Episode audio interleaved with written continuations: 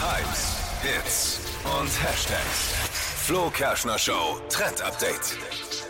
Ich liebe es ja zum Ende des Jahres werden immer so Prognosen gestellt. Was wird 2024 angesagt sein? Was sollen wir anziehen? Was Ja. werden die Stars tragen?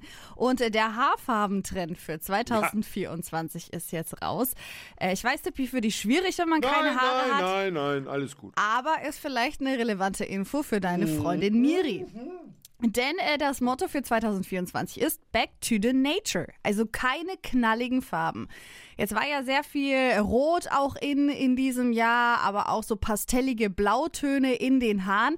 Das sollen wir jetzt alles streichen und echt wieder zum ganz natürlichen Braun und Blond zurück. Schön. Ja, und man spart sich auch einiges an Geld, wenn man wirklich seine eigene Haarfarbe dann behält. Muss man auch sagen. Sehr, sehr, sehr teuer bei Frauen.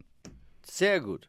Verpennt, kein Trend. So einfach ist es. Mit dem Flo Kerschner Show Trend Update.